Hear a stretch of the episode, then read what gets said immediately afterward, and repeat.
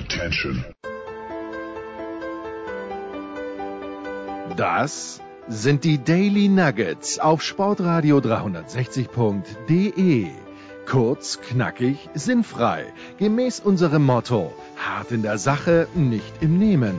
Heute mit Andreas Renner und seiner Liebe zum Vinyl. Sonntag 12 Uhr, es ist Zeit für Musik bei Sportradio 360 oder wie es ja um die Zeit richtigerweise heißt, Musikradio 360. Und äh, ich habe heute mal wieder François Duchateau zu Gast. François, schön, dass du dir Zeit genommen hast. Hallo Andreas, äh, danke, dass ich wieder dabei sein darf. Ja, wir haben uns jetzt äh, mal was Besonderes ausgedacht weil ähm, wir haben ja bis jetzt äh, meistens Gäste gehabt, die ähm, über die Musik geredet haben, die ihnen wichtig ist. Das waren dann häufig Sachen, die sie beeinflusst haben, ihre Lieblingssongs, äh, teilweise dann auch zurückgehend auf die prägende Phase in der Teenagerzeit und so weiter und so fort. Ähm, aber wir wollen ja nicht nur quasi zurückblickend über Musik reden, äh, sondern eben auch mal über Sachen reden, die gerade aktuell rausgekommen sind. Und deswegen ähm, haben wir uns überlegt, wir befassen uns mal mit drei äh, Platten, die im letzten Vierteljahr ungefähr erschienen sind und reden mal darüber. Und das ist absichtlich äh, stilistisch sehr breit gefasst. Ähm, ja, damit, damit ihr eben vielleicht auch mal zu Hause mit Musik konfrontiert werdet, die ihr sonst vielleicht gar nicht hören würdet. Und deswegen werden wir reden über die neuen Platten von Deep Purple, von den einstürzenden Neubauten und von Bob Dylan und François. Ich glaube, selbst wenn man jetzt sagt, das ist stilistisch sehr breit aufgestellt und unabhängig davon, ob man die Art von Musik, die da jetzt gemacht wird, äh, mag oder nicht, aber das sind auf jeden Fall drei Künstler beziehungsweise Bands, die alle ihren Platz in der Musikgeschichte sich äh, verdient haben. Absolut. Also wegweisende Bands, äh, für ihr Genre wegweisend. Ich meine, wir reden heute über drei, drei sehr alte Künstlerformationen, muss man natürlich das auch muss sagen. übrigens nicht immer so sein, ja? Nein, absolut. Aber es waren jetzt, äh, ich meine, jetzt die Jungen haben sich in den letzten Zeiten wegen Corona eher nicht so viel blicken lassen und, und äh, sagen wir, die Routiniers haben doch, sagen wir, sehr gesprächswertige Alben auf den Markt gebracht, fand ich. Ähm, deswegen, nee, das muss natürlich nicht immer sein, dass wir nur über die alten Haudegen reden, aber die alten Haudegen haben nochmal was rausgehauen und ich finde, es lohnt sich da mal drüber zu reden.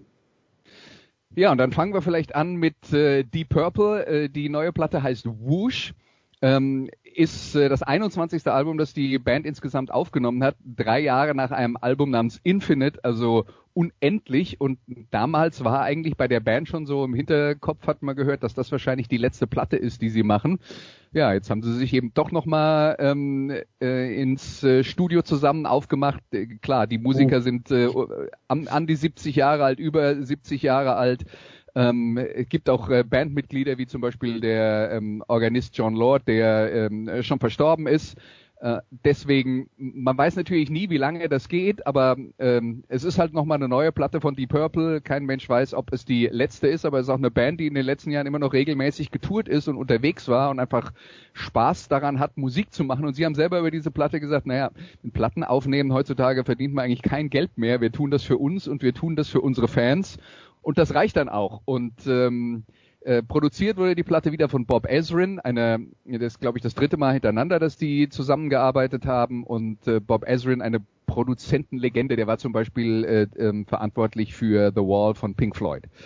Und ähm, ja, ich meine, wenn er damals in der schwierigen Phase mit Pink Floyd zusammengearbeitet hat, war es bestimmt sehr entspannt, jetzt mit Deep Purple zusammenzuarbeiten, weil die machen wirklich nur noch Musik, weil sie Lust drauf haben und weil sie auch gut miteinander auskommen. Und das, ähm, ich finde, das hört man der Platte durchaus ein bisschen an, aber jetzt mal ganz grundsätzlich, François, ähm, Deep Purple, was äh, hast du dich damit in, äh, in deiner Musikkonsumentenkarriere jemals intensiv befasst oder ist das was, was so an dir vorbeigelaufen ist? Nee, ich habe mich schon damit befasst. Das ist einer der Lieblingsbands von meinem Vater. Das heißt, mhm. man, äh, wenn man jung ist, kriegt man äh, das mit.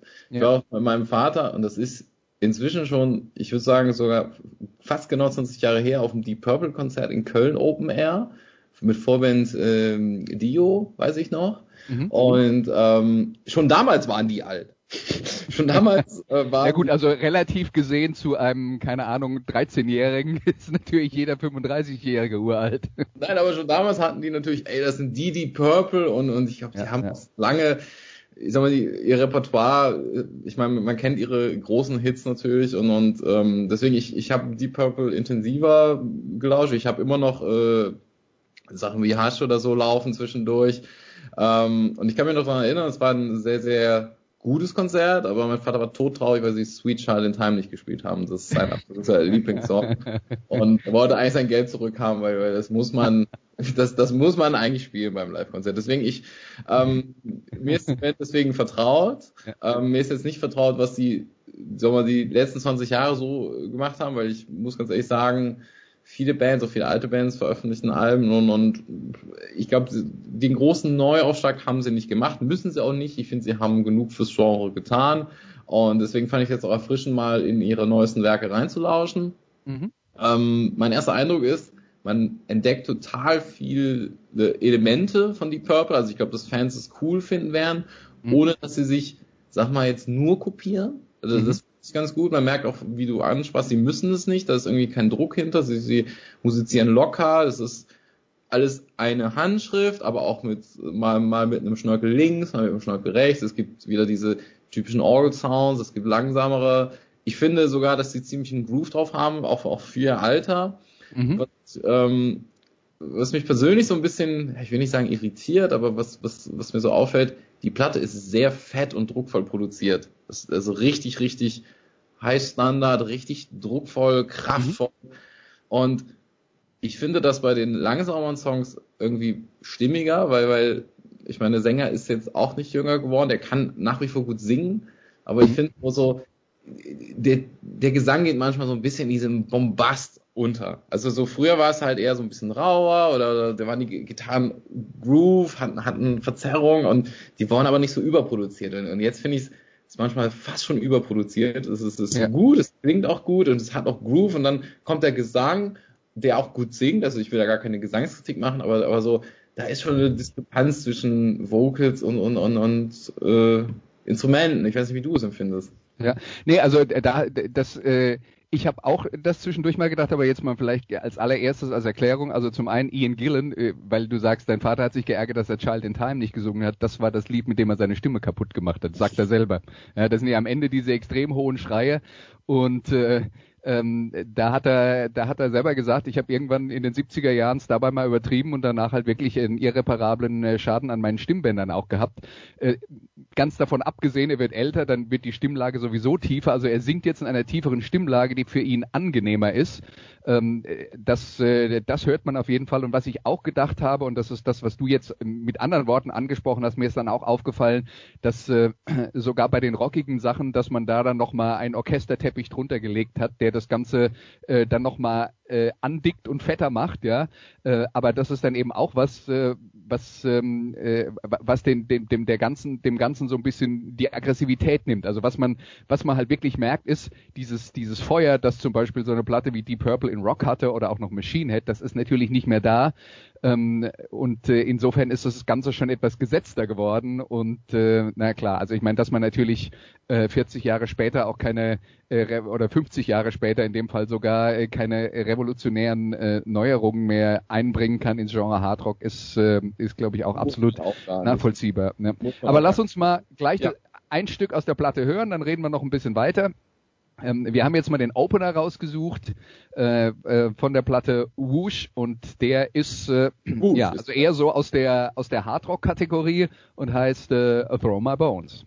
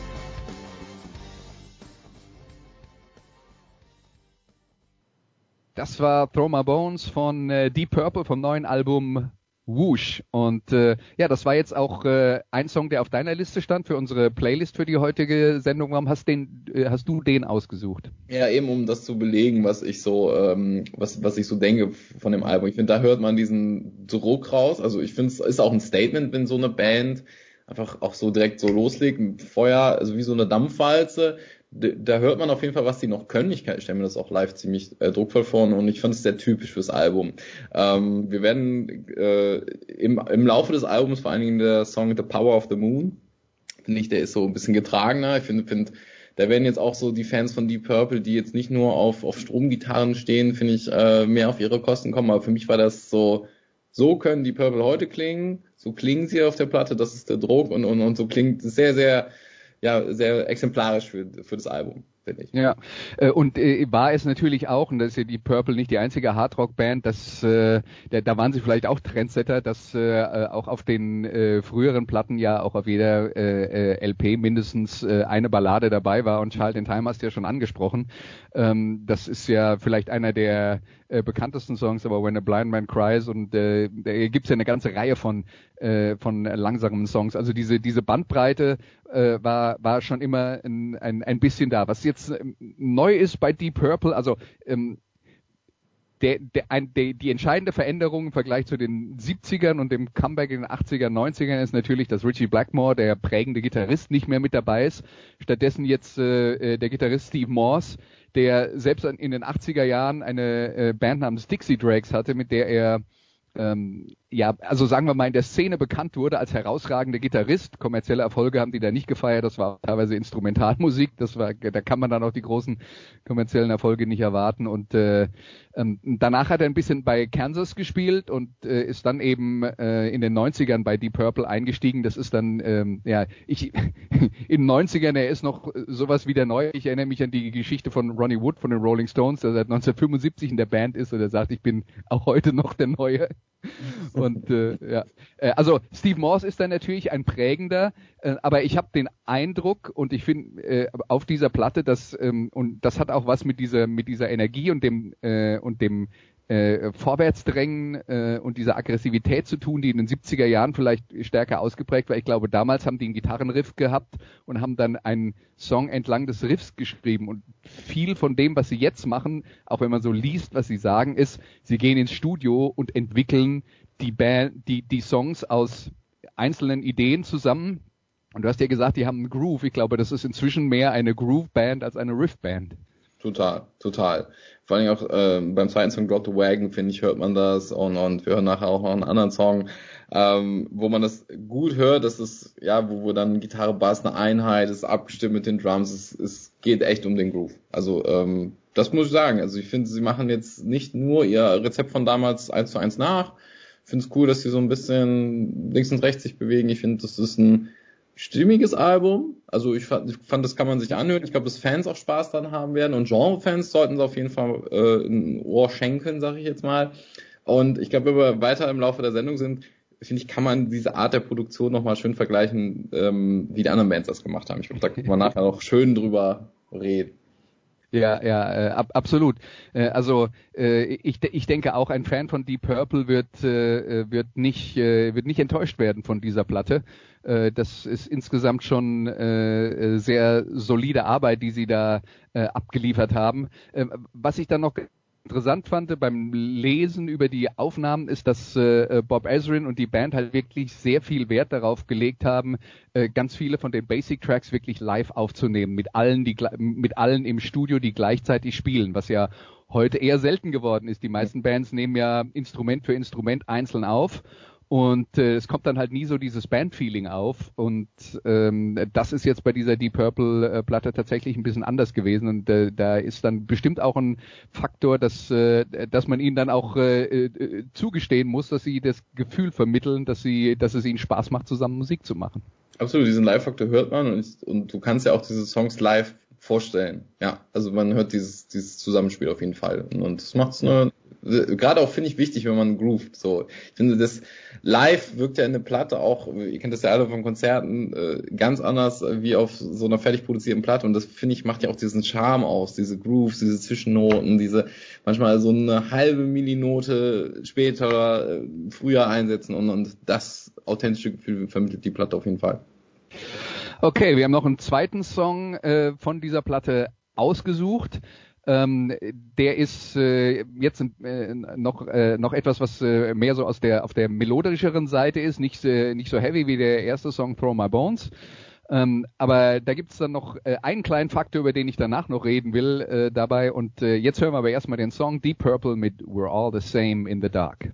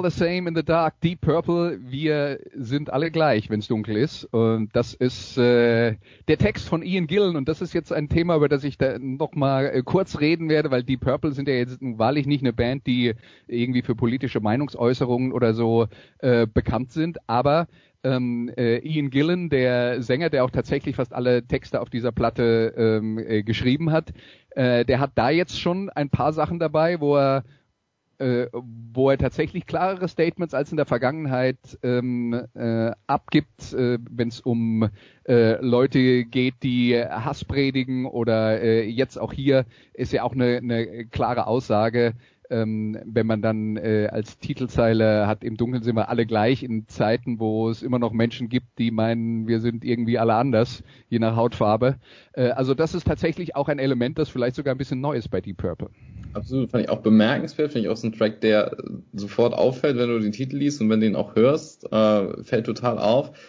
Ja, es haben viele Bands, die, die, sag jetzt mal, früheren Zeiten vielleicht eher so ein persönliches Lebensgefühl, persönliche Krisen oder Erlebnisse so geschildert haben, dass die irgendwann im Alter auch einfach mal das erste Mal über oder der, auch mal wieder über, über politische Sachen oder Statements raushauen, weil sie vielleicht vorher auch nicht gemacht haben oder weil es sie halt wirklich so massiv äh, gerade stört.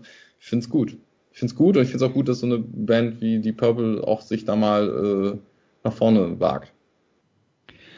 Ja, und äh, dann würde ich sagen, kommen wir zum nächsten Thema. Äh, wir haben jetzt über die Texte bei Deep Purple geredet, die Texte bei der nächsten Band, wenn wir darüber ähm, philosophieren, das wird ein bisschen länger dauern. Das sind nämlich die einstürzenden Neubauten, die auch eine neue Platte gemacht haben, die heißt äh, Alles in allem und die Neubauten haben zwar äh, 2014 äh, eine, äh, eine Platte rausgebracht, die aber äh, sie selber als Auftragsarbeit ähm, äh, sehen und äh, ja, seit alles wieder offen 2007 gab es keine neue Platte von den Einstürzen und Neubauten. Ähm, das äh, ist schon äh, bemerkenswert nach so einer äh, nach so einer langen Pause. Ähm, jetzt äh, fangen wir mal ganz am Anfang an, François. Äh, dein, dein, wie sieht denn deine Beziehung zu den Einstürzen und Neubauten aus? Also meine Beziehung zu den Einstürzen und Neubauten ist, wir haben eine sehr enge Beziehung. Ähm, ich bin ja, Industrial ist ja eins meiner großen Genres, was ich verehre und äh, Neubauten sind ja Industrial und, und für alle Hörer, die nicht so ganz was mit dem Begriff anfangen können, so gerade in den 80ern haben viele Bands angefangen mit Stahl auf dem Schrottplatz rum, rumzuhämmern, Percussions, Rhythmen gesucht oder haben irgendwie punkige Elemente eingebaut, also einfach mit, Exper mit Instrumenten experimentiert, mit Rhythmen experimentiert, mit, mit Kassettenaufnahmen experimentiert und diese Klangexperimente, die haben mich schon immer gefesselt und Neubauten sind absolute Wegbereiter dieses Genres. Ähm, mit wir früher auf die Bühne gegangen. Es war wirklich Krach, vor allen Dingen auch so deren Debützeit ist wirklich Krach und ich finde es einfach ganz toll, dass sie über die Jahre weiter nach Klängen suchen. Auf, auf der neuen Platte habe ich gelesen, hat er mit Einkaufstüten, Pixar Bargeld vor allen Dingen wurde rum experimentiert. Also so eine Einkaufstüte macht ja jetzt erstmal keine Musik. Also man muss sich ja schon überlegen, wie kann man denn da irgendwie Musik rausholen und, und haben es mit Helium gefüllt und draufgehauen und die Mikrofone ganz nah und die Neubauten seit Silence is Sexy, also seit 22 Jahren ungefähr, sind das ja auch Meister der leisen Töne geworden. Also sehr ruhige Tracks, wo man mit so sag ich mal, diese, ähm, diese Decken, die im Erste-Hilfe-Kasten drin sind, äh, knistern, Rhythmen machen und so. Also sie sind sehr detailverliebt geworden. Und ähm, das Tolle an der neuen Platte ist, finde ich, ähm, es sind tolle Songs drauf. Es sind Songs drauf, die so andeuten, dass sie früher, was sie früher mal gemacht haben, aber auch, dass es wirklich wieder ganz, ganz feine, feine Sachen sind äh, mit, mit ganz leisen Experimenten. Ja, ist eine sehr typische Neubautenplatte mit guten Songs. Ähm, hat mir sehr gut gefallen, hat mich positiv überrascht. Ich hätte gedacht, weiß ich nicht, es ist vielleicht ein bisschen belangloser, was sie jetzt machen oder so, aber ich finde, sie haben, man hört, dass sie irgendwie Lust hatten, diese Platte aufzunehmen. ja, ich, ich kann mich erinnern, so meine erste Feindberührung mit den Einstürzen und Neubauten, das muss so, ja, wahrscheinlich 1980 oder 81 gewesen sein, als ich äh, im Musikmagazin Sounds damals, das wurde dann nachfolgend irgendwann mal zur Specs, also äh, beziehungsweise viele von den Redakteuren sind dann zur äh, Specs abgewandert. Da gab es dann irgendwelche Notizen über diese äh, Band äh, aus ähm, aus Berlin, die die tatsächlich äh, quasi Musik äh, mit mit Instrumenten vom Schrottplatz macht oder sich äh, in, Instrumente vom Schrott, Schrottplatz zusammensucht und selber baut. Und das klang damals alles extrem exotisch. Und äh, es war ja damals auch nicht möglich, äh, mal eben in irgendeinen Streamingdienst reinzuklicken und sagen, ich will mir mal anhören, wie das klingt. Ich glaube, die haben am Anfang sogar noch gar keine Platte gemacht gehabt, als die äh, ersten Geschichten über sie die, die Runde gemacht haben. Und äh, ja, das war das, das war fast so was Mystisches, was man heutzutage gar nicht mehr kreieren kann mit der äh, Welt, die ja so komplett durchleuchtet ist. Äh, aber ähm, ja, die einstürzenden Neubauten dann in den 80er Jahren äh, mit, mit Musik, die, sagen wir mal, fürs äh, Durchschnittspublikum sehr anstrengend war. Man muss jetzt sagen, wenn man die neue einstürzende Neubautenplatte nebenher laufen lässt, wenn man Besuch hat oder so, ich glaube nicht, dass irgendjemand aufhorchen würde und sagen würde, was ist das für ein Lärm. Ja, nee, das absolut nicht. Ich finde, ähm, wir können ja gleich mal den äh, Titeltag, äh, nicht Titeltag, den Opener 10 Grand mhm. Goldie hören. Das ist eine Single. Ich finde, bei der hört man einerseits so, was Neubauten früher so ein bisschen war, wie so ein bisschen Gügüng, äh, halber Mensch, so, so Elemente von, von früher, mhm. von den Hochzeiten sind drin, aber auch so vieles vom Neuen. Deswegen finde ich es ganz, ganz einen guten, starken Track, aber auch äh, einen exemplarischen Track, der so dieses alte Neubauten so ein bisschen andeutet, aber auch zeigt, wie sie heute klingen. Deswegen äh, lass uns doch mal reinhören und dann äh, nochmal weiterreden. Ja, 10 Grand Goldie von den Einstürzen Neubauten.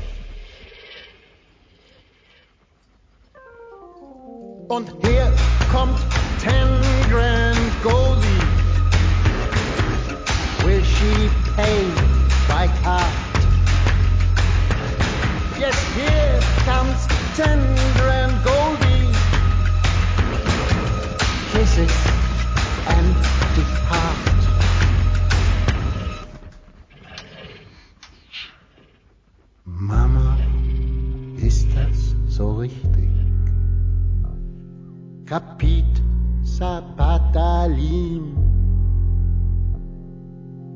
Am Boden, am Boden zerstört.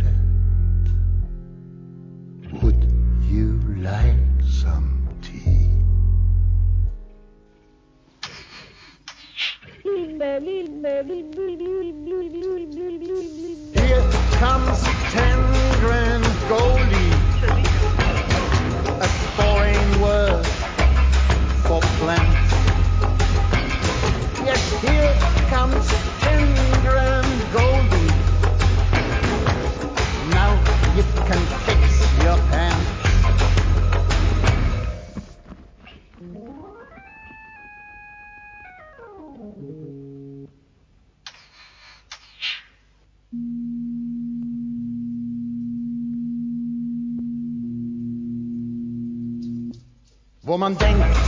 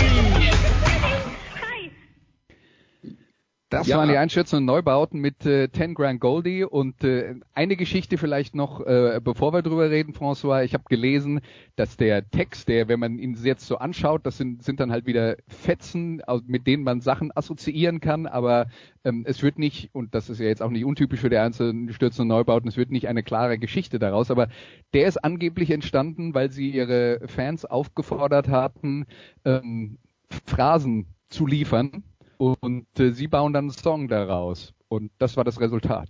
Ah, die, die Geschichte habe ich gar nicht mitbekommen. Also interessant. Also Neubauten haben schon immer mit diesen Dada-Elementen gespielt und das ist auch ganz, ganz toll. Also man, die haben wirklich ganz, ganz starke Texte, also oft auch innerlich.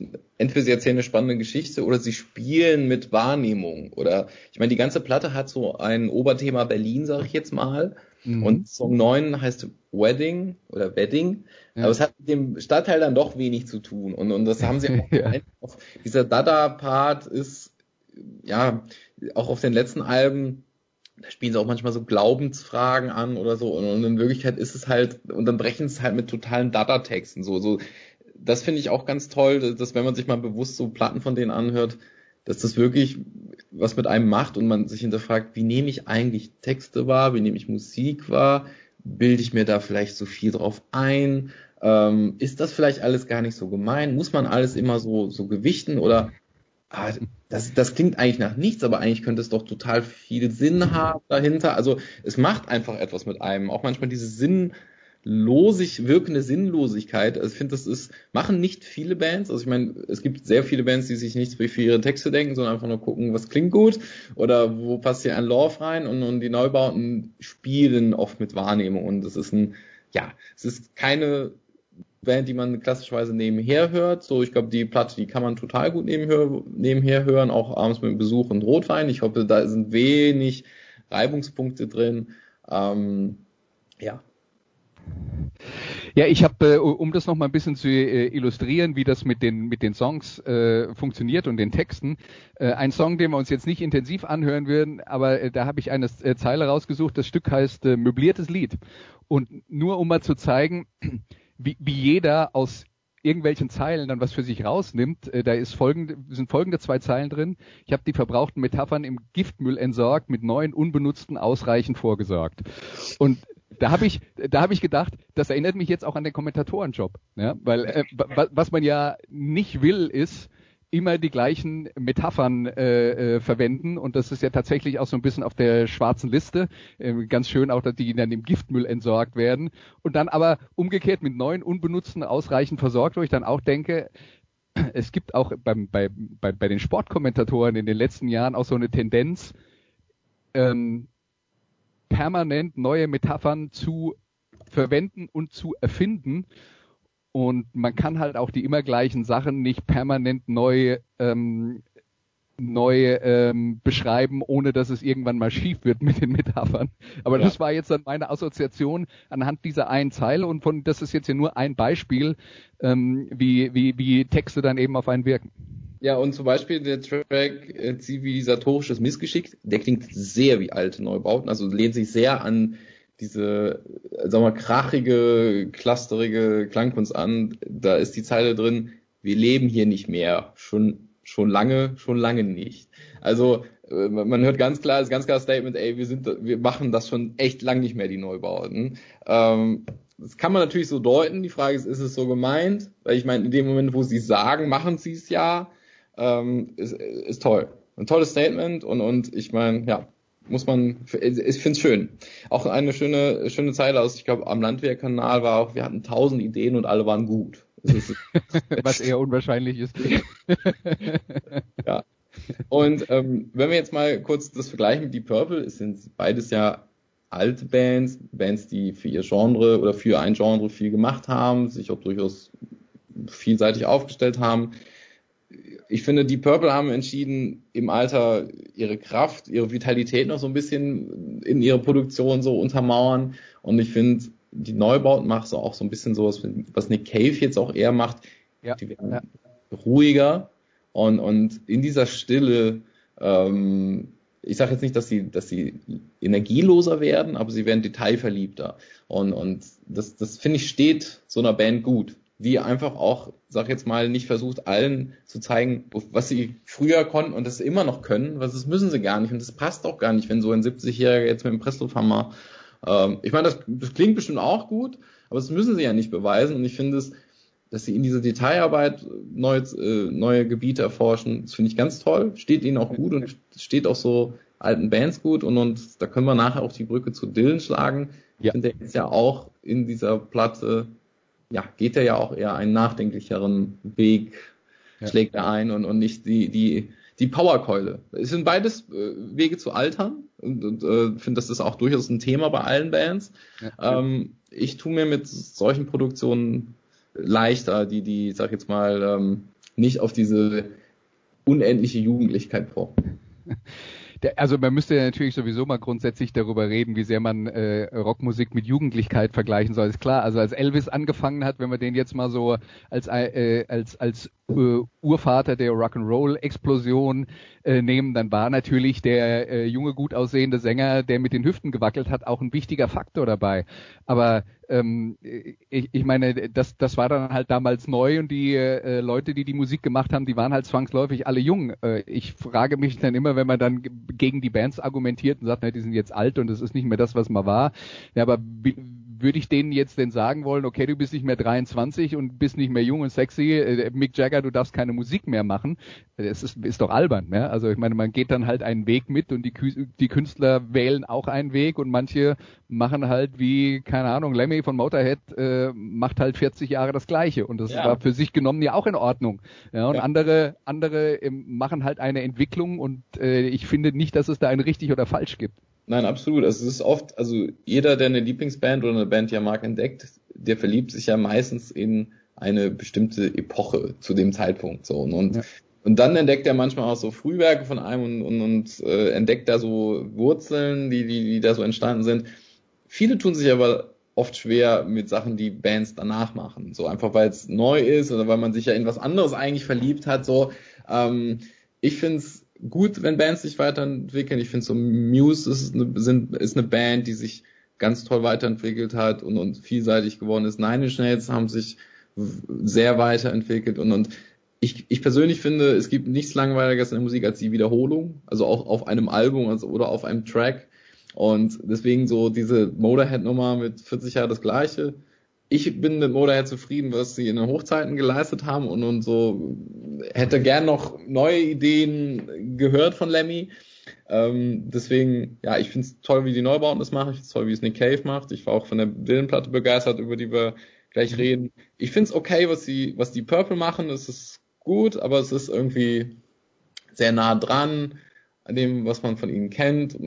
Ja, manchmal ist es, manchmal will man ja auch weiß nicht, eine Serie nochmal gucken. will. Und das Ja, ist ja. auch okay. Absolut. Bei den Neubauten habe ich übrigens noch eine Geschichte, die ich ganz interessant fand. Äh, NU Unruh, der ja so ein bisschen äh, zuständig ist für die exotischen Experimente, der hat inzwischen ein Problem, über das ich mir nicht bewusst war. Der ist halt früher auf den Schrottplatz gegangen und hat sich Sachen gesucht, zusammengesucht und daraus Instrumente gebaut. Inzwischen sind die Schrottplätze wegen Unfallgefahr gesperrt. Da kann man einfach nicht, nicht mehr einfach so dahin gehen. Und das ist, da haben sie sich tatsächlich dann im Interview äh, zu der neuen Platte auch drüber geäußert, wie ärgerlich das ist, dass, äh, da, dass ihnen quasi die Geschäftsgrundlage äh, ent, entzogen wurde. Ja. Aber ähm, äh, man, die andere Sache, die ich dann bei den Neubauten jetzt dann auch noch dachte, ist das, was jetzt dann früher mal revolutionär war, äh, als ich die, äh, die, die ersten äh, Notizen in irgendwelchen Musikzeitschriften über sie gelesen habe. Man muss natürlich auch sagen, dass schon in den 80er Jahren gerade eine Band wie Depeche Mode hat ja, äh, hat ja solche Elemente in ihre Musik eingebaut ähm, und, und das dann auch hoffähig gemacht. Also das ist schon auch sehr lange her, dass das passiert ist. Ja, absolut. Ich meine, ich, wir kennen es ja auch bei Konzerten generell, äh, dass wenn man, ich, oder auch bei Deep Purple, da, da, wenn man bei Deep Purple auf einem Konzert ist, dann wird ab der zweiten Minute Smoke on the Water gebrüllt in der ersten Reihe. So, und, äh, Als so. würden die das nicht sowieso spielen. als würden sie es nicht sowieso spielen. Und als, ich finde es auch sehr dis disrespectful einem Künstler gegenüber zu sagen, ey, mich interessiert eigentlich nur so zwei, drei Sachen von dir und äh, alles andere. Und das ist ja mit den Neubauten auch so, wenn du da auf Konzerte, übrigens kann ich das sehr empfehlen, äh, Konzerte der Einstürzen Neubauten, die, die ähm, haben vor Corona auch sehr lange in, jetzt mal, Philharmonien gespielt. In, die Elbphilharmonie haben sie, glaube ich, mit eröffnet. Ich glaube, das war ja so die, die, ähm, die tolle Pointe, Einstürzen Neubauten und sie, sie in der Elbphilharmonie. Ähm, ja, es ist mit, mit tollen Instrumenten aufgebaut und, und man sieht dann auch live, wie einer mit einer Bohrmaschine irgendwie Sachen, Percussions erzeugt oder auf einer Decke ganz fein knist, es knistern lässt, äh, auf komischen, ich glaube mit dem Vibrator Bass spielt und so. Also das, das ist auch wirklich live, sollte man sich das angucken und äh, finde gerade da eben diese Nicht-Klang-Krachteppiche total spannend. Also ähm, ja, die haben sag mal, Deepesh Mode haben von den Neubauten so kleine Elemente in ihre Songs übernommen und, und wurden revolutionär gefeiert. Es ist manchmal auch nicht leichte Kost, was man auf die Ohren kriegt. Es ist Kunst, es ist Experiment, es ist Avantgarde. Früher vor allen Dingen. Ich finde, jetzt ist die Grenze zur Hörbarkeit auf jeden Fall erreicht. ähm, man, man, man kann die Platte super anhören, man, man, äh, sie gehen auch ins Ohr, also am Landwehrkanal bleibt total im Ohr, Ten Grand Ja, Gold, die bleibt im Ohr. Ähm, die Leute, die noch nichts mit den Neubauten bisher zu tun hatten, finde ich, hört euch die neue Platte an und dann wisst ihr so, was die so auch so in den 90ern so- oder die letzten 20, 30 Jahre gemacht haben. Das, das könnte euch gefallen und so ein bisschen auch was drin von früher. Also es ist eine gute Platte vielleicht zum Einstieg. Ja, und wir haben noch einen Song, den wir uns raus anhören wollen. Gab, äh, der heißt Grazer Damm. Ähm, nicht ausgewählt, weil der Producer ähm, Fan von SK Puntigammer Sturm Graz ist, hat auch nichts mit Graz an sich zu tun, sondern es ist eine Straße in Berlin. Da ist Blixer Bargeld aufgewachsen. Ja? Und da geht's jetzt auch nochmal darum, äh, das Thema Berlin auf dieser Platte. Es gibt den Song Grazer Damm, es gibt Wedding, hast du schon angesprochen, Tempelhof und Blixer Bargeld hat gesagt, das war eine ursprüngliche Idee, dass wir eine Berlin-Platte machen wollten, aber dann hat sich vieles von diesem konkreten Thema Berlin wegbewegt und das war dann eher ein Gefühl. Ja, und du hast den Song Wedding angesprochen, weil ja eigentlich nicht viel mehr passiert, als dass er Wedding in vielen Variationen wiederholt. Ähm, deswegen äh, ist das, ähm, also lyrisch passiert nicht mehr, muss man fairerweise sagen. Äh, Grazer Damm dagegen ist tatsächlich eine Geschichte, die Blixer Bargeld erzählt, die offensichtlich autobiografisch ist, hat er auch selber gesagt, die dann aber irgendwann so kippt ins surreale, traumhafte, wo man dann auch nicht weiß, was es da war und was es da nicht war. Auf jeden Fall hören wir uns das jetzt mal an, Grazer Damm von den einstürzenden Neubauten.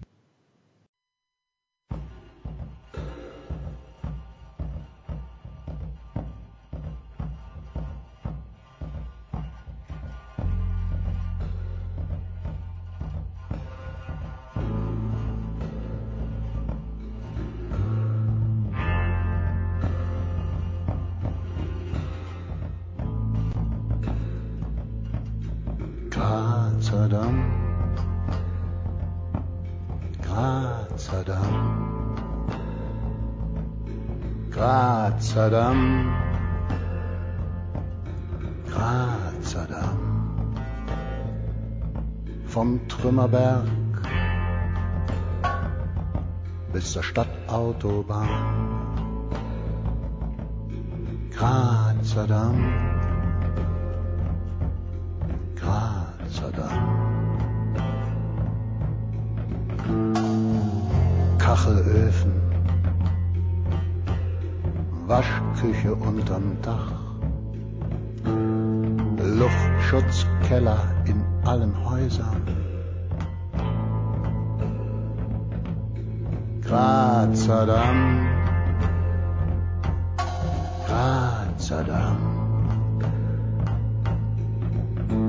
Der Senat lagert Briketts für schlechte Zeiten. Grazer Damm,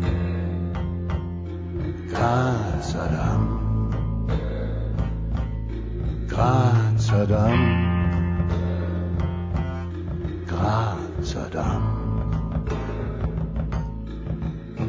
Unsere Wohnung, allerdings ganz oben. Ich kann nicht schlafen.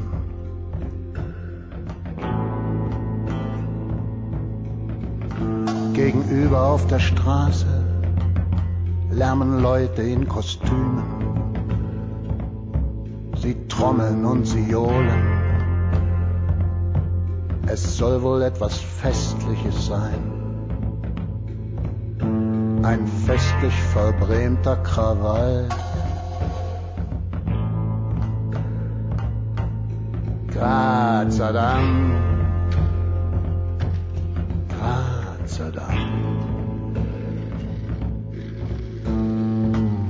Mein Bruder ist da wie ich, am Fenster, ein Kind noch. Ich bin verärgert, das Ganze unter dem Fenster meiner kleinen, schlafenden Schwester passiert. Die Polizei kommt, ein großes Gerenne. Damm, Grazer Damm. Direkt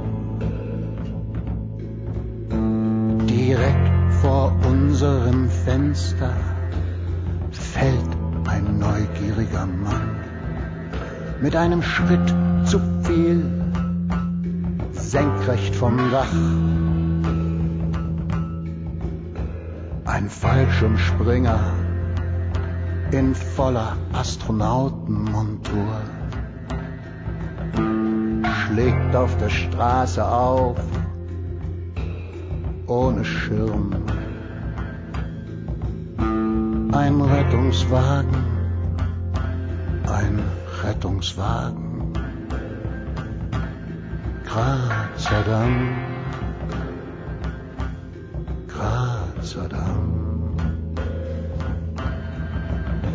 Mehr Springer schlagen auf, stützen vom Boden sich wieder ab. Es kann nicht sein,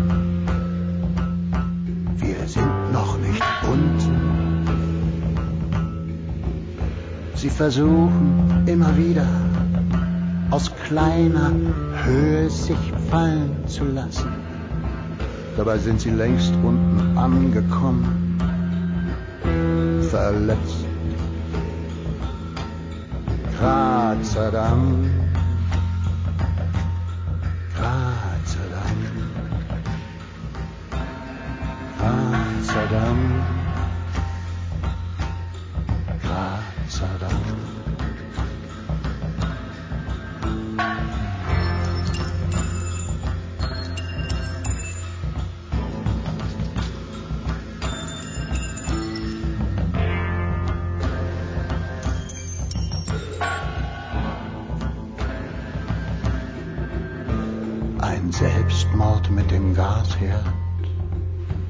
sprengt ein Loch in die Fassade.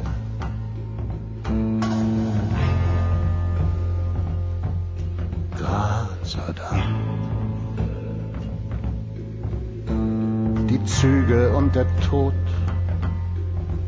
fahren nachts.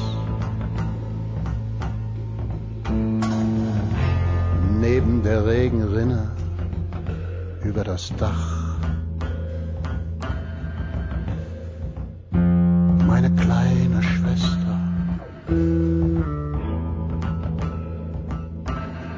Kleine Schwester, Friedenau, Grazer Damm, Grazer Damm, Grazer Damm.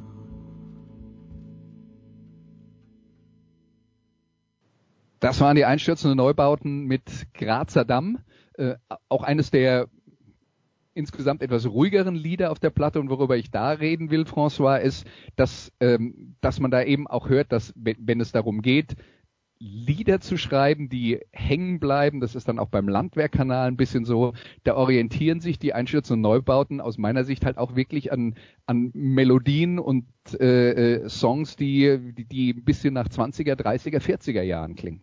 Ja, absolut. Also ich meine, äh, sagt ja so, Blix hat so ein bisschen nostalgischen Touch. Ich meine, er ist ja auch so ein, so ein, so ein, so ein Dichter und er präsentiert sich ja auch so ein bisschen so als, als Fan dieser Zeit und so das, so dieses, die goldenen Zeiten, das war immer schon, sag ich jetzt mal, so, so angehaucht in, in Neubauten Texten, sei es um, um, weiß nicht, um, um um so einen Gegensatz zu formen auch oder so. Also ich finde, mhm. äh, ich finde generell sollte man sich auch mal einfach Neubautentexte so mal durchlesen. Die sind wirklich spannend. Also auch wenn man die Musik nicht dazu hört, das ist wirklich macht was mit einem.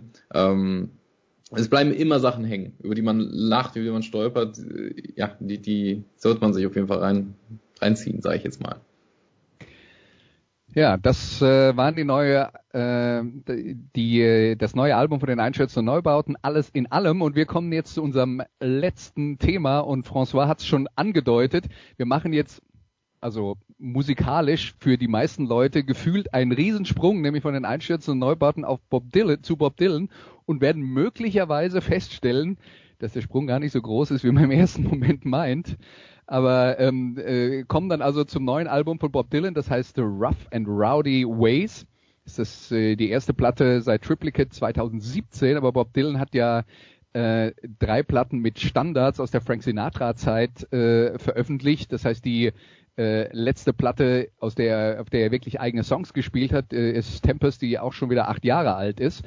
Ähm, aber Bob Dylan, der in den letzten, der eigentlich nie aufgehört hat, regelmäßig Platten zu veröffentlichen. Ähm, und was, was soll man über Bob Dylan noch sagen? Also ganz klar einer der wichtigsten Songwriter aller Zeiten. Und ich glaube, was, was mir dann immer so, so für mich heraussticht, was man nochmal betonen muss, ist die erste Bob Dylan-Platte war von 1961. Da gab es keine Beatles, da gab es keine Stones, da gab es gar nichts. Und der hat angefangen mit Folkmusik, mit Protestsongs, hat dann aber als Rockbands wie zum Beispiel die Birds angefangen haben, seine Songs zu covern, hat er sich inspirieren lassen und hat selber angefangen, äh, Rockmusik zu machen. Und die, äh, die, die lyrische Entwicklung, die er äh, durchgemacht hat, ist ja auch bemerkenswert von klaren Protestsongs, Songs mit einem eindeutigen Thema zu, zu etwas, was, ähm, ja, was, äh, was eher Poesie ist. Er hat da der Rockmusik auch neue Möglichkeiten eröffnet mit, mit äh, Platten wie Highway 61 Revisited zum Beispiel ähm, Mitte der 60er Jahre.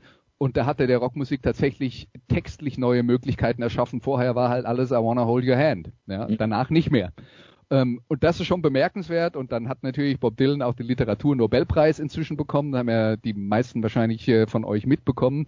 Also das ist jetzt schon einer, der Musikgeschichte geschrieben hat und er ist ein absoluter Pionier. Ja, absolut. Ich muss sagen, ähm, Dylan war jemand, den ich erst später so für mich entdeckt habe, nicht weil ich seine Musik schlecht fand oder weil ich ihn nicht schätze, sondern weil ich einfach in jungen Jahren so total der Soundfreak war. Und ich bin deswegen, es, es bin nicht so bei Songwritern hängen geblieben, weil die ja einen Sound grundsätzlich erstmal haben, so, so Gitarre und Gesang. So, mich haben so eher so, so instrumentale Klänge, äh, wie kann man neue Sounds äh, schaffen oder mit bestehenden Instrumenten. Deswegen Neubauten war ja für mich total spannend. Deswegen, ich habe Songwriter-Musik erst viel später äh, kennengelernt und für jemanden wie mich, der jetzt, sag mal, nicht alle 38 Bob Dylan-Alben auswendig kennt, äh, ich habe die Platte sehr genossen und äh, du sagst es, er klingt halt nicht wie der Bob Dylan von 1961. Äh, möchte auch nicht so klingen. Und ich glaube, und das, das finde ich wiederum bei Songwritern gut, wenn sie im Alter, ich, die werden im Alter, finde ich, sogar noch deutlich besser. Einfach weil sie, weiß nicht, weil sie weil sie wissen, wie man, ich sag mal, Storytelling, sie können Storytelling, sie, sie beherrschen ihr Handwerk und, und es ist für sie eine Routine, Geschichten zu erzählen und, und einfach jetzt mal eine Momentaufnahme zu machen. Wo, wo bin ich in meinem Leben? Wie denke ich? Und ich finde, das Kapitel, was er jetzt aufgemacht hat, ist wirklich eine ganz tolle Momentaufnahme von einem alternden Songwriter, der jetzt aber nicht versucht, die Jugend herbei zu beschwören oder irgendwie sich selbst zu kopieren, sondern einfach nur zeigt, wie er in dem Moment ist. Und, und das ist gut. Und ich finde, ich habe ähm, für die Sendung den Song I Contain Multitudes mitgebracht, das ist der Opener. Mhm. Und ich finde, das hört man da total raus. Ja, dann hören wir uns doch einfach mal I Contain Multitudes an. Hier ist Bob Dylan.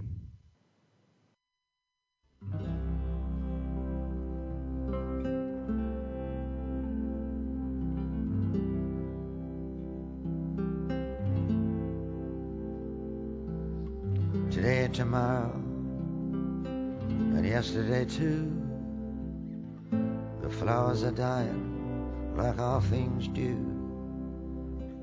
Follow me close, I'm going to Berlin, Ali. I'll lose my mind if you don't come with me. I fuss with my hair and I fight blood feuds. I contain multitudes. Got a telltale heart like Mr. Poe. Got skeletons in the walls of people you know. I'll drink to the truth and the things we said. I'll drink to the man that shares your bed. I paint landscapes and I paint nudes. I contain multitudes A red Cadillac and a black mustache. Rings on my fingers that sparkle and flash. Tell me what's next. What shall we do? Half my soul, baby, belongs to you. Oh, well, can I frolic with all the young dudes? I contain a multitudes.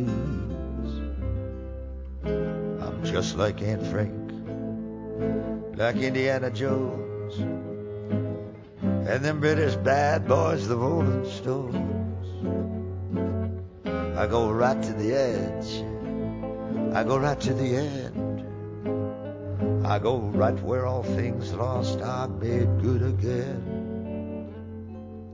I sing the songs of experience like William Blake.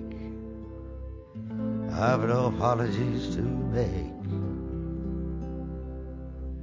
Everything's flowing all at the same time. I live on a boulevard of crime. I drive fast cars and I eat fast foods. I contain multitudes. Pink pedal pushers, red blue jeans, all the pretty maids and all the old queens, all the old queens from all my past lives. I carry four pistols and two large knives. I'm a man of contradictions. I'm a man of many moods. I contain multitudes. You greedy old wolf, I'll show you my heart, but not all of it, all of the hateful parts. I'll sell you down the river, I put a price on your head. What more can I tell you? I sleep with life and death in the same bed. Get lost, madam. Get up off my knee. Keep your mouth away from me. I'll keep the path open, the path in my mind. I'll see to it that there's no love left behind. I play Beethoven sonatas, Chopin's preludes. I contain multitudes.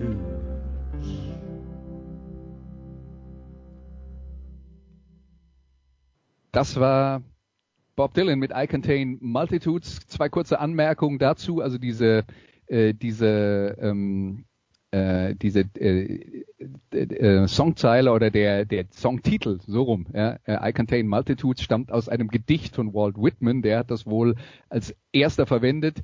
Ähm, ich, ich beherberge in mir ganz viele, äh, ganz äh, viele unterschiedliche äh, Seiten. Das ist, das wäre es jetzt mal so ein bisschen umständlich auf Deutsch übersetzt.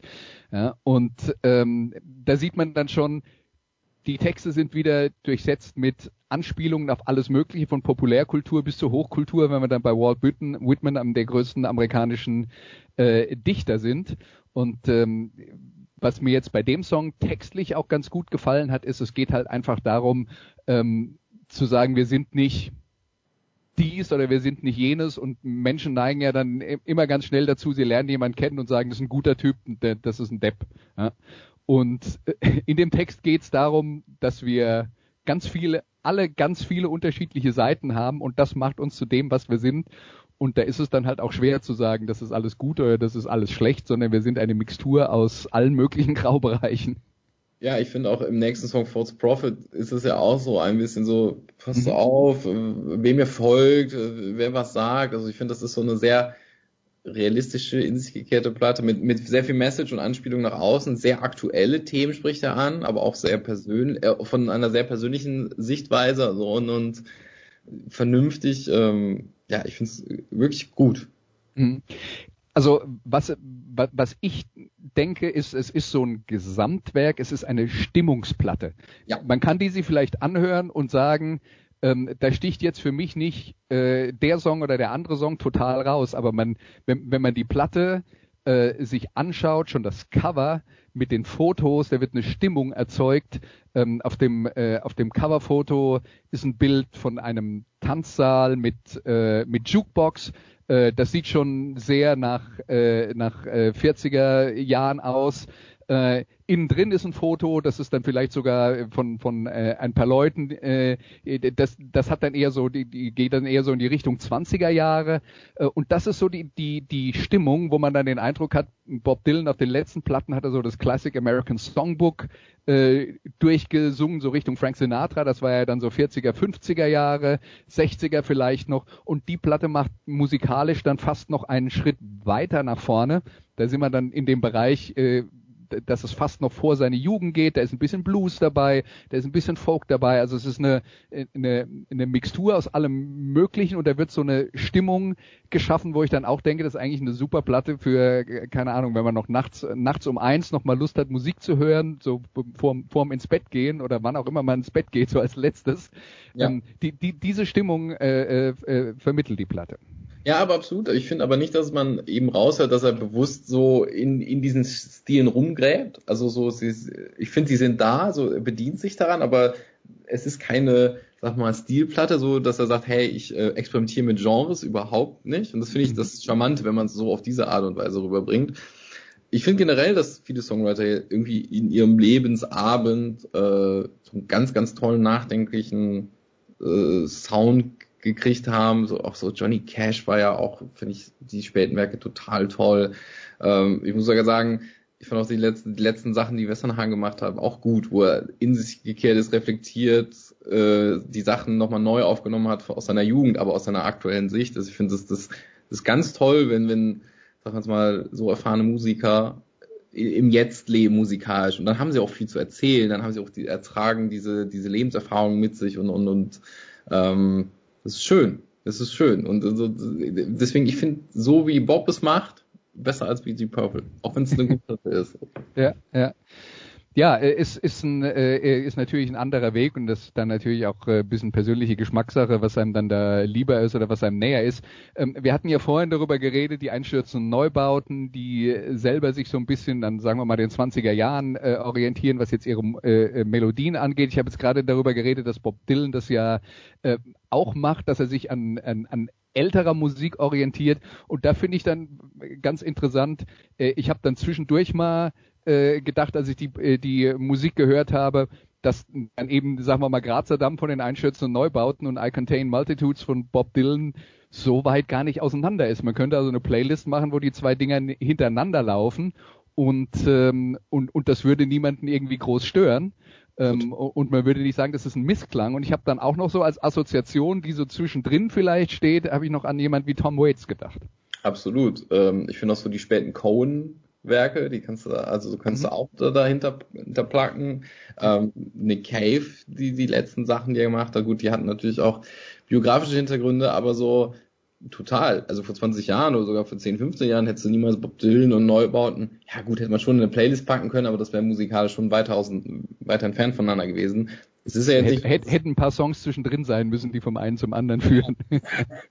Aber es ist ja jetzt nicht nur, dass sie musikalisch so, sag mal, ähm, dass da irgendwie Parallelen erkennbar sind, sondern auch so vom, vom Gefühl, vom Standpunkt. Also ich finde es ähm, ganz toll. Ich finde, wenn man da jetzt diese Sendung zusammenfassen kann im Begriff Leg wie Legenden altern, äh, und das ist ja, soll jetzt keine irgendwie, weiß ich nicht, äh, Werksschau sein oder äh, wir gucken, äh, wollen äh, Rentner, Rentner unter der Lupe sein, sondern es ist, ich finde es ganz toll, dass auch Bands, die für was anderes eigentlich groß geworden sind, dass sie heute so abliefern und wenn man die Kritiken liest zu der Dylan-Platte, wird das eine der besten, die seiner ganzen Karriere bewertet und gefeiert. Ähm, und ich, ich kenne nicht alle Alben, aber ich kann es verstehen, dass, dass sie so bewertet wird, ja. ja. Wie siehst ähm, du, das? du das auch? Bitte? Siehst du das auch so, dass das dass, äh, vielleicht eine, sag mal, eine seiner best, zu den besten Platten zählt, die er gemacht haben könnte? Ähm, also mir geht's grundsätzlich so wie dir, dass mir die Platte gefällt. Ähm, es ist aber immer noch mal ein Unterschied zwischen ich höre mir das an und find's gut und ich erwarte, dass ich mir die jetzt äh, im nächsten halben Jahr mindestens zweimal die Woche anhöre. Mhm. Das, das ist dann nochmal ein Unterschied. Ähm, ich glaube, das, das ist für mich dann schon äh, äh, so, ein, so, ein, so ein Thema, wo ich sage, wenn die Stimmung passt, ja. Ähm, aber ähm, es gibt jetzt Sachen äh, bei, bei Bob Dylan muss man jetzt auch äh, muss ich jetzt klar sagen zum Beispiel eine Platte wie Blood on the Tracks das ist ja sein Trennungsalbum aus den 70er Jahren ähm, das ist jetzt äh, das ist jetzt eine die mir auch musikalisch noch ein bisschen näher ist aber das ist äh, das ist Geschmackssache, ja. Also ähm, deswegen äh, an der Qualität äh, kann man glaube ich äh, kann man glaube ich nicht mäkeln. Und mir ging es auch tatsächlich so bei all den Platten, die ich jetzt gehört habe, und ich war mir auch bei keiner so richtig sicher, wie das wird. Äh, bei Dylan eigentlich eh noch am ehesten, dass ich weiß, was mich erwartet. Ähm, äh, aber ich fand die jetzt, äh, und du hast es ja angedeutet, dass es bei dir auch so ist, ich fand die jetzt grundsätzlich alle gut und interessant und, äh, und äh, hörenswert. Und dann ist halt letzten Endes äh, eine Frage, was einem persönlich näher ist, was man, was dann da ähm, enger bei einem bleibt. Mhm. Ich glaube auch, dass ich ähm, ab und zu noch hier Tracks von hören werde. Also ich glaube nicht, dass das jetzt nur etwas ist, wo wir jetzt über die Platte reden wollen, dass ich mir deswegen reingezogen habe. Also ich glaube, da werden Tracks von hängen bleiben. Ähm, ich glaube, am ehesten werde ich äh, die Purple einfach so äh, sein lassen. Mhm. ja. nicht, dass ich dann nächste Woche nochmal einen Track höre. Neubauten, klar, fand ich ganz toll, äh, werde ich hören. Ähm, hast du auch von dieser Studie in dieser Woche gelesen, dass, äh, ich weiß nicht, ob es britische äh, Forscher waren, dass sie festgestellt haben, dass man nach 31 aufhört, neue Musik zu hören oder entdecken? Ich weiß nicht, hast du das mitgekriegt? Also erstens mal, es würde mich nicht wundern, wenn das im Durchschnitt so ist. Mhm. Äh, ich glaube aber, dass das für dich und mich nicht zutrifft. Nein, absolut nicht. und äh, das ist ein, einer der Gründe, weshalb ich dich ge gebeten habe, mit mir diese Sendung zu machen, weil, äh, weil ich halt weiß, dass du da auf jeden Fall immer dran bleibst und äh, dich interessierst. Aber ich glaube, wenn wir jetzt darüber reden, warum ist das mit 31 so? 31 wäre jetzt halt ein einigermaßen typisches Alter, wo man sagen wir mal in Anführungszeichen, seine Jugend abgeschlossen hat und wenn man dann äh, das, das macht, was in, in Anführungszeichen alle machen, hat man dann halt mit 31, ist man dann mit der Ausbildung fertig, hat einen Job, ist verheiratet, hat äh, ein Haus und Kinder und dann, genau, und dann, dann sagen mir dann Kollegen, dann läuft nur noch Kindermusik im, Ja. im Autoradio oder äh, ähm, im, im, im CD-Player im Auto. Und ja, für für viele Leute ist es dann halt nicht so wichtig und dann geht es, dann, dann äh, gerät es in den Hintergrund. Ne? Ich fand es trotzdem mal ein bisschen traurig zu lesen, weil ich Ja. weiß ich nicht, ich weiß nicht, du kennst wahrscheinlich auch viele Leute in deinem Umfeld, die irgendwann, äh, weiß nicht, die Generation äh, über mir, also so meine Eltern oder so, die haben auch irgendwann auf, also meine Mutter hört immer noch Meatloaf und, und Tina Turner und da hat sich nicht viel getan. Ich, ich möchte nicht so werden, also ich Ja. möchte äh, meinen Horizont weiter offen halten. Deswegen ähm, lustig, dass mir jetzt so in meinem, also nach 31 so jemand wie Bill Dylan erst so, sagen wir sich so festigt, wie es und vorher halt nicht so. Ähm, ja, ich möchte nicht so werden. Ich tue mir aber ganz ehrlich schwer bei den ganz, ganz neuen Bands. Ähm, entdecke ich wenig, wo ich sage, wow, die Idee ist cool, oder das ist, weiß nicht, oder das hat Geschmack, oder das ist stilvoll. Das, ich wünsche mir noch viel mehr gute neue Ideen aus, aus allen möglichen Genres. Es gibt natürlich gute neue Bands, aber sagen, ja, ich, ich äh, es werden weniger, die mich Ja, äh, aber weißt du, ich glaube, es ist schon auch so ein bisschen ein Problem und kann sein, dass wir äh, über das Thema hier an dieser Stelle schon mal geredet haben. Aber sagen wir mal, die Extreme in der Musik ähm, sind halt eigentlich auch schon ausgelotet. Das heißt, in unserem Alter ist dann so ein bisschen das Problem, du kannst uns sehr schwer mit irgendwelchen Sachen überraschen, wo wir dann sagen, wow, das ist neu, das haben wir noch nie gehört, weil es halt sehr vieles schon gegeben hat und vieles von dem, was für einen 14-Jährigen total neu und aufregend klingt, da stehen wir dann da und sagen, ja, das haben die Talking Heads schon äh, 1981 gemacht zum Beispiel. äh, das, das, das ist so ein bisschen das Problem des Älterwerdens. Ich würde sogar so weit gehen zu sagen, ich glaube, es wurden auch wirklich alle, also gerade mit dieser Digitalisierung und Musik äh, machen im, im Homestudio, ich glaube, es wurden auch schon alle Stile zusammen gemixt. So, also, äh, wahrscheinlich. weiß ich nicht, Schlager, Metal, äh, Walzer, Hip Hop, äh, äh, Es, es wurden auch Dinge zusammengemixt, die nicht zusammengehören. Genau, also so, der Ansatz ist, glaube ich, wirklich durch und, und so ein, vielleicht ist das ja jetzt auch erfrischend und eine Chance für, für Bands in Zukunft, ähm, ja, so neue Ansätze an neuer Musik zu entdecken. Ich meine, wir kennen ja auch äh, so Bands wie, weiß nicht, Annemai Kantereit oder so, die, die sagen ja, okay, wir sind eine neue Band, aber wir machen, wir machen Musik. Wir, wir- versuchen nicht das Rad neu, neu zu erfinden oder so. Ähm, ja, ich, ich hoffe, der Jugend fällt noch vieles Spannendes ein demnächst und das ist nicht nur Autotune oder ja. ja. ja. Zum Glück hat Bob davon keinen Gebrauch gemacht. Nein, nein. Und ähm, wir verabschieden uns jetzt, spielen aber noch einen Song von der Dylan-Platte und jetzt mal gleich zur, äh, zur Warnung. Also zum einen, das ist sowas wie das Herzstück äh, der neuen Platte, heißt Murder Most Foul. Ähm, wenn man, wenn man, eins, oder?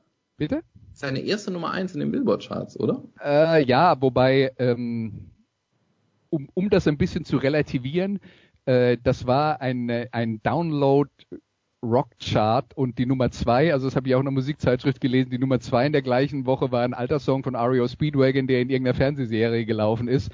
Also ähm, das mit den Charts und den Nummer eins, ich glaube, das kann man inzwischen.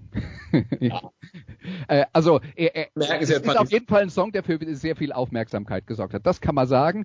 Äh, und wenn man sich die, das Ding auf CD kauft, dann ist die erste CD, sind alle anderen Songs und Murder Most Foul ist auf der zweiten CD. Er ist sehr lang, nicht 75 Minuten, keine Angst, aber fast 17 Minuten. Deswegen äh, reden wir jetzt kurz über den Song, verabschieden uns dann und äh, ihr hört dann in den Song rein, solange wie ihr darauf Lust habt. Äh, ist auf jeden Fall sehr empfehlenswert. Und es ist ein äh, quasi eine fast sowas wie eine Kulturgeschichte der Vereinigten Staaten, äh, beginnend mit dem Attentat auf Präsident Kennedy. Ne, Darum geht's in Murder Most Foul, äh, um dieses Attentat auf äh, äh, Kennedy, äh, aber dann führt das Ganze weiter durch die Musikgeschichte, zumindest durch die 60er Jahre hinweg, in die 70er Jahre hinein.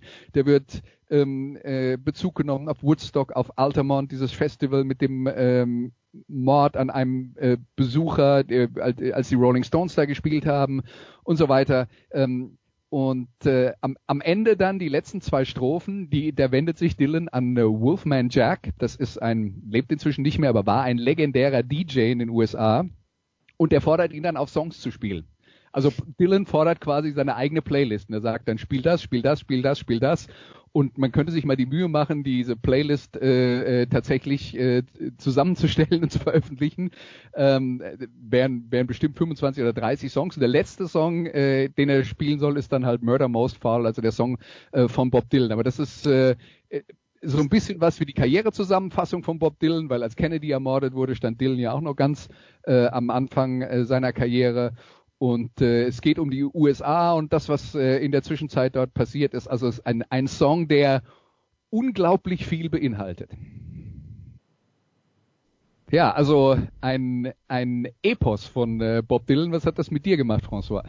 Das hat mich echt äh, nicht, nicht losgelassen. Also es, es ist ja so monologisch und, und dieses Gespräch, was er mit sich, aber auch der Welt da draußen und, und diesen aktuellen Bezügen macht, das, das, ja, man hört ja zu. Und er, er sagt ja irgendwann die ganze Zeit, heißt es noch irgendwie Goodbye Charlie, Goodbye Uncle Sam und dann play this, play that, play this song und und und äh, ja, es, ist von der Ansprache, es trifft einen direkt. So, deswegen es lässt einen nicht los und ich finde es wahnsinnig klasse. Diese 16 Minuten oder wie lang das sind, die, die gehen so schnell vorbei. Also das, das äh, hört mal rein.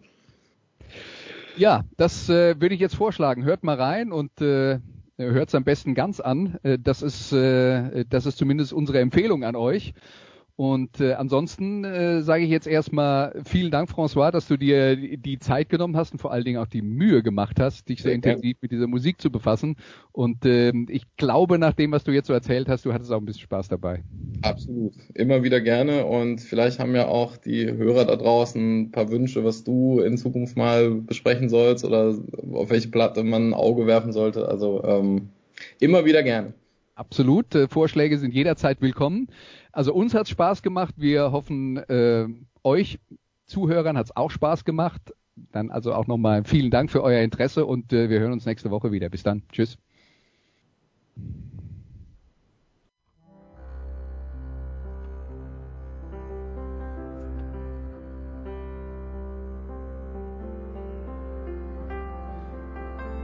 It was a dark day in Dallas, November 63.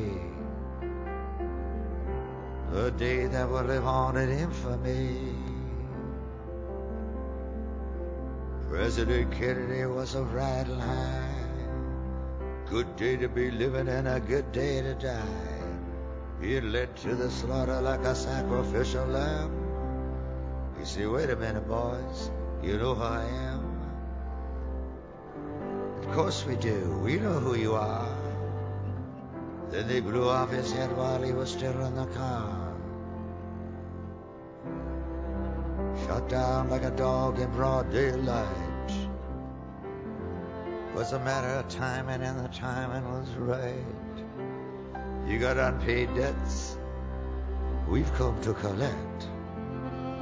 We're gonna kill you with hatred without any respect.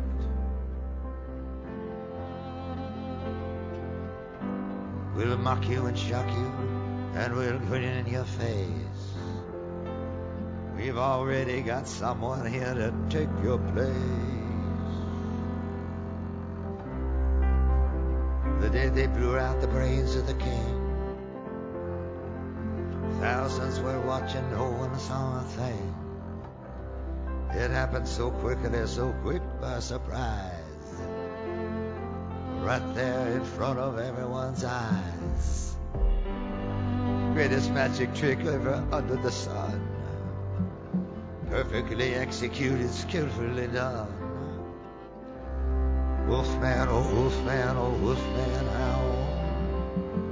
Rub a dub dub, it's a murder most foul.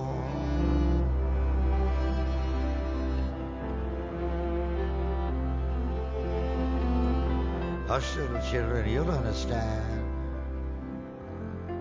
The Beatles are coming, they're gonna hold your hand. Slide down the banister, go get your coat. Ferry across the Mersey and go for the throat.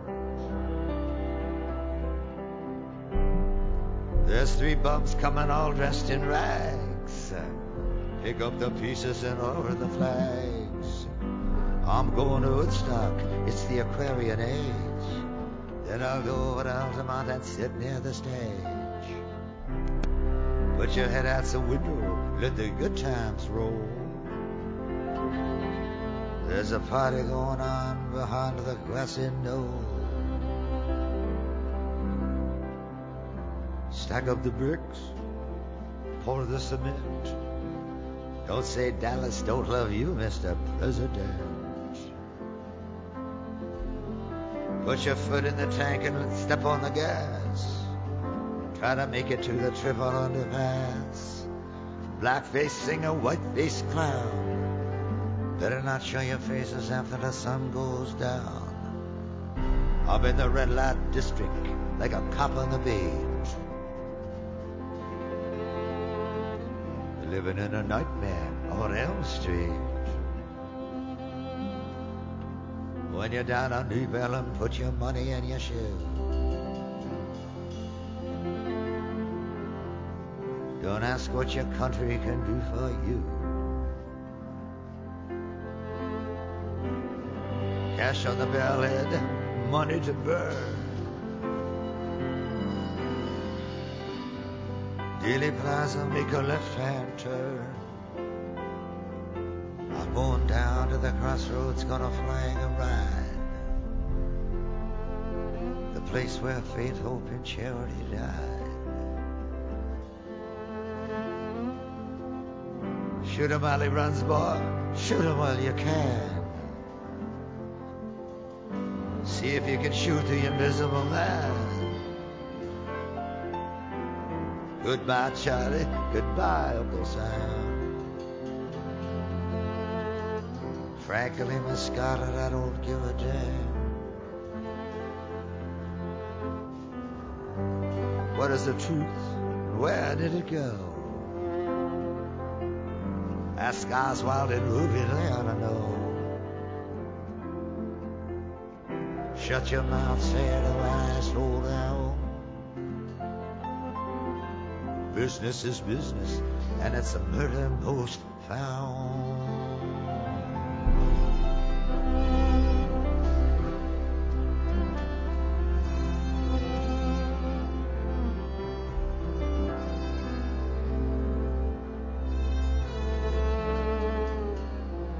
Tommy, can you hear me? I'm the ancient queen. I'm riding in a long black Lincoln limousine. Riding in the back seat next to my wife. Heading straight on into the afterlife.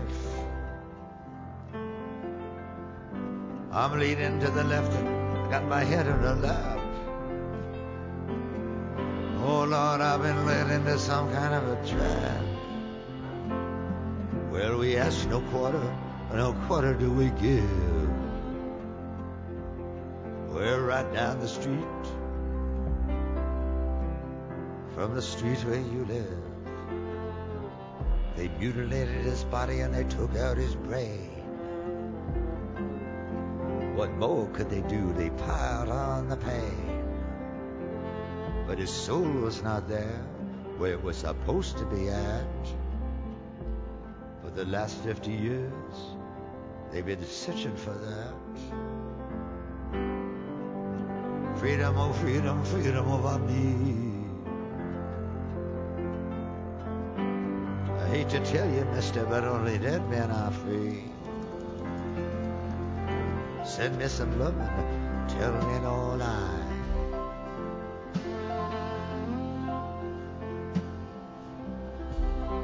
Gun in the gutter and walk on by.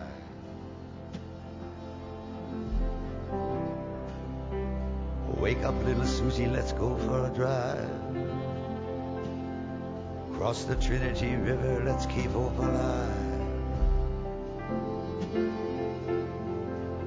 Turn the radio on, don't touch the dials. Parkland Hospital, only six more miles. Got me dizzy, Miss Lizzie. You fill me with lead.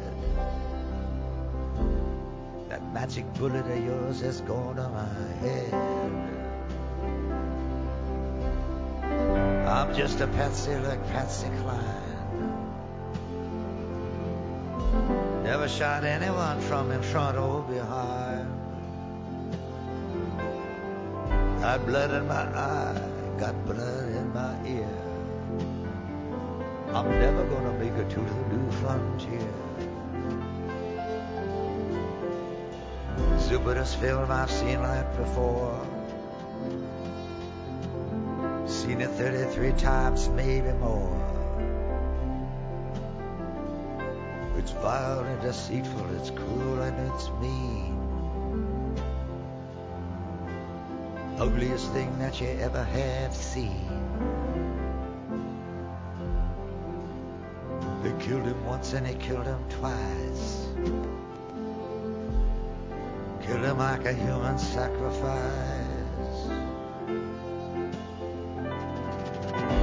The day that they killed him, someone said to me, son,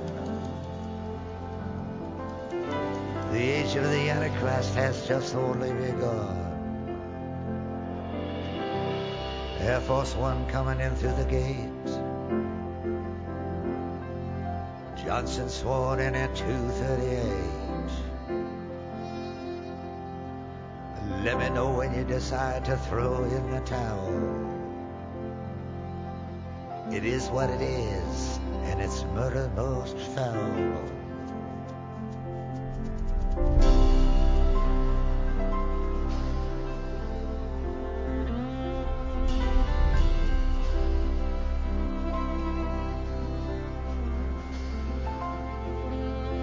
New, pussycat? What I say? I said the soul of a nation been torn away. And it's beginning to go into a slow decay. And that it's 36 hours past Judgment Day. Wolfman Jack He's speaking in tongues. He's going on and on and on at the top of his lungs. Play me a song, Mr. Wolfman Jack. Play it for me in my long Cadillac. Play me that only the good die young.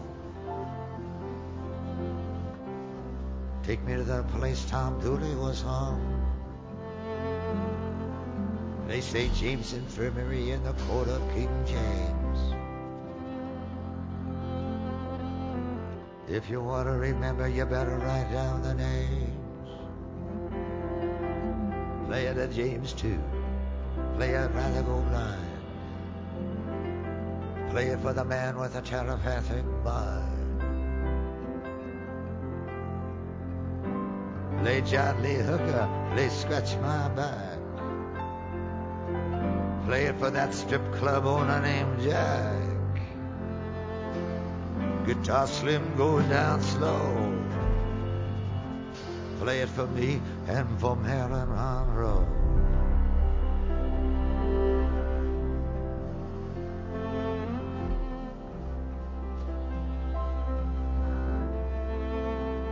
Play, please don't let me be misunderstood. Play it for the first lady, she ain't feeling too good. Lay down Henley, play Glenn Fry. Take it to the limit and let it go by. Play it for Kyle Wilson too. Looking far, far way down Gower Avenue. Play tragedy, play twilight time. Take me back to Tulsa to the scene of the crime. Play another one and another one bites the dust. Play the old rugged cross and in God we trust. Ride the pink horse down that long lonesome road. Stand there and wait for head to explode. Play Mystery Train for Mr. Mystery. The man who fell down dead like a rootless tree. Play it for the reverend, play it for the pastor. Play it for the dog that got no master. Play Oscar Peterson. Play Stan Getz. Play Blue Sky. Play Dicky Betts. Play Art Pepper. Thelonious Monk. Charlie Parker. And all that junk. All that junk and all that jazz. Play something for the Birdman of Alcatraz. Play Buster Keaton, play Harold Lloyd, play Bugsy Siegel, play Pretty Boy Floyd. Play the numbers, play the odds.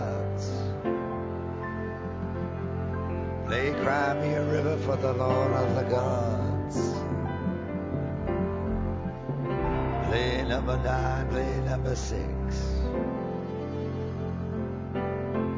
Play it for Nancy and Stevie Nicks.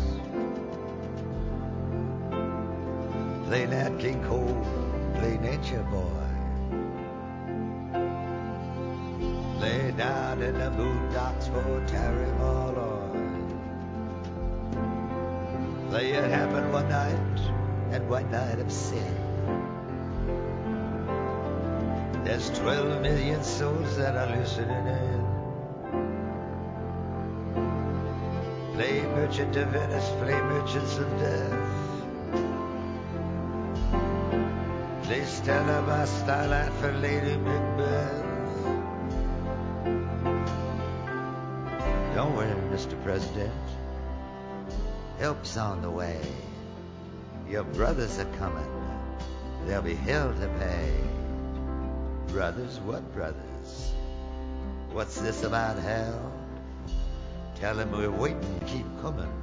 We'll get them as well. Love Field is where his plane touched down.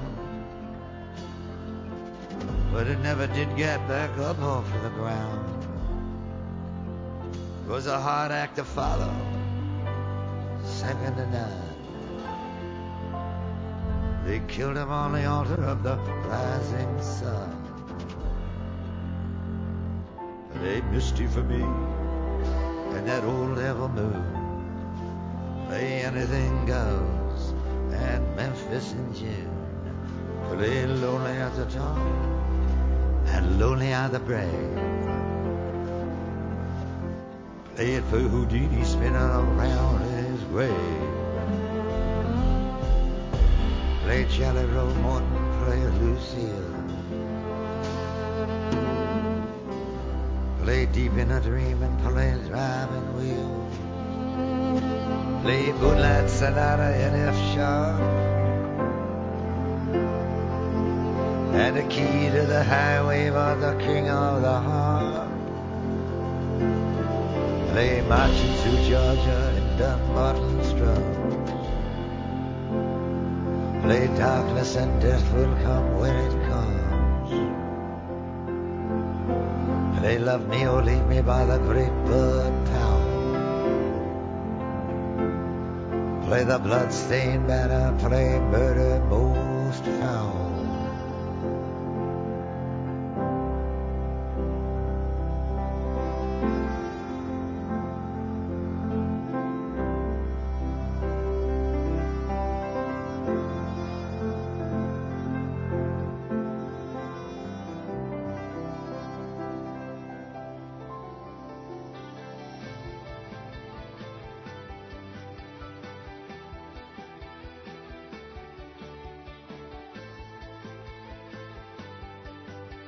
Das waren die Daily Nuggets auf Sportradio 360.de.